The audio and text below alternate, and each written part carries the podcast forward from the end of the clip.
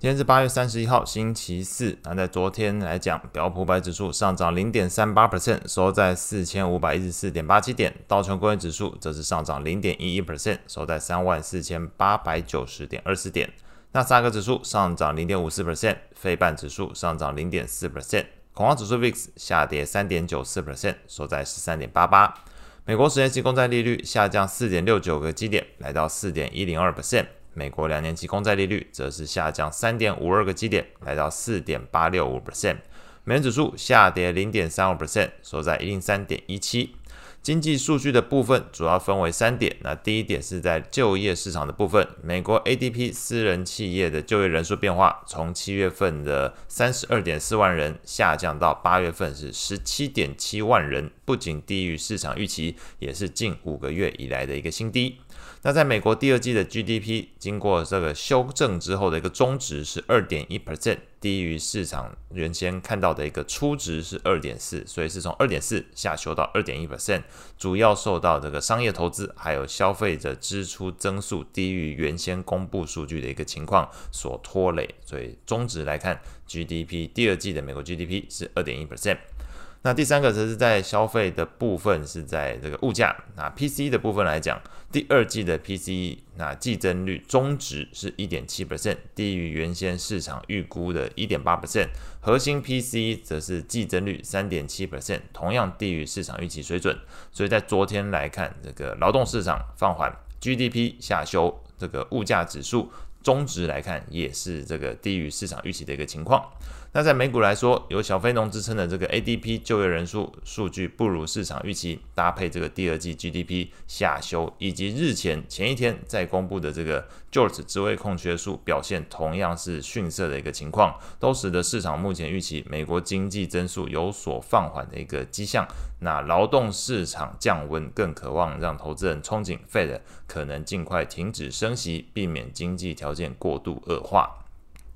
在中场来看呢，这个美股四大指数是延续前一天的涨势，全数收高。那整体盘面上来看，标普成长股、标普五十的涨幅都高于标普五百指数。那等权重的部分则是落后大盘，也落后刚刚前面提到的成长股跟这个大型全指股标普五十哦。那显示投资人依然相对比较青睐大型成长股，那对于中小型股的偏好程度有所落后。那不排除这是在经济恶化的一个过程里面，大资金对于往全指股靠拢的一个操作模式。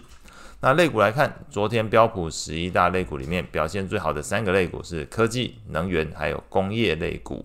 领涨股票包含苹果上涨一点九二 percent，埃克森美孚上涨零点九七 percent，强路哎，这个是工业类股，那上涨二点二七 percent。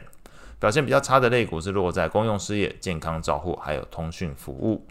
债券市场部分，那伴随着美国劳动市场数据降温，同时 Fed 看中的 PCE 数据表现低于市场预期，美国十年期公债利率盘中是一度续跌三点五个基点，来到四点零八五 percent，美国两年期公债利率则是一度下滑六点二一个基点，来到四点八三 percent。那从目前 FedWatch 工具来看呢，投资人预估到明年三月之前，Fed 都可能按兵不动，把利率上限维持在目前五点五 percent 的一个水准。那首次降息的时间则预估是落在明年五月份。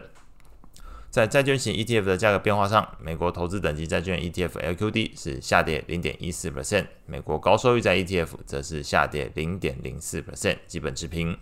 外汇市场部分，美元指数是持续跟随着美债利率走势，盘中跌幅一度来到零点五七 percent，跌破一零三的一个价位。德国的部分，八月份 CPI 年增率虽然有所回落，但是市场呃仍然高于市场预期，那使得这个欧元是一度上涨零点六 percent，来到一点零九五的一个附近。